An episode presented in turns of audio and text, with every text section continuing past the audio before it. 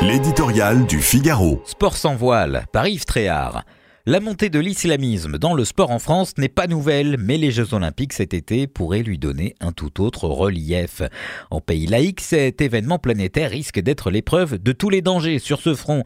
Qu'arrivera-t-il si une athlète se présente vêtue d'un burkini au bord d'une piscine, d'un voile, sur un stade ou refuse de serrer la main d'un arbitre masculin? Et si une équipe nationale transforme un bout de terrain en espace de prière? Dans un climat international très anti-occidental, les provocations pourraient être multiples.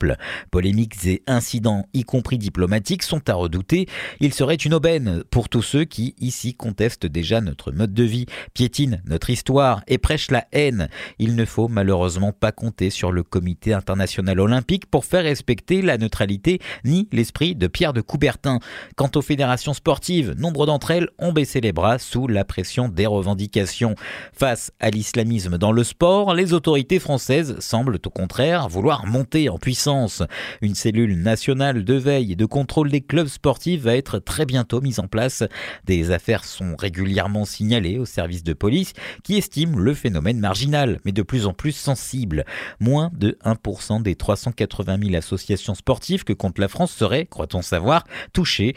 Récemment, des clubs de basket féminin d'Île-de-France, soutenus par quelques élus, ont réclamé l'autorisation du port du hijab sur les parquets.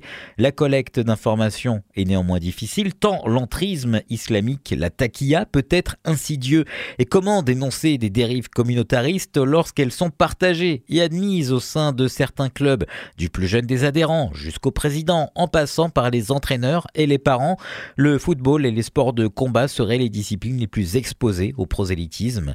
Le match qui se joue là n'a rien à voir avec le sport, il n'est pas comme les autres, mais il faut impérativement le gagner. Notre liberté et l'avenir de la France en dépendent.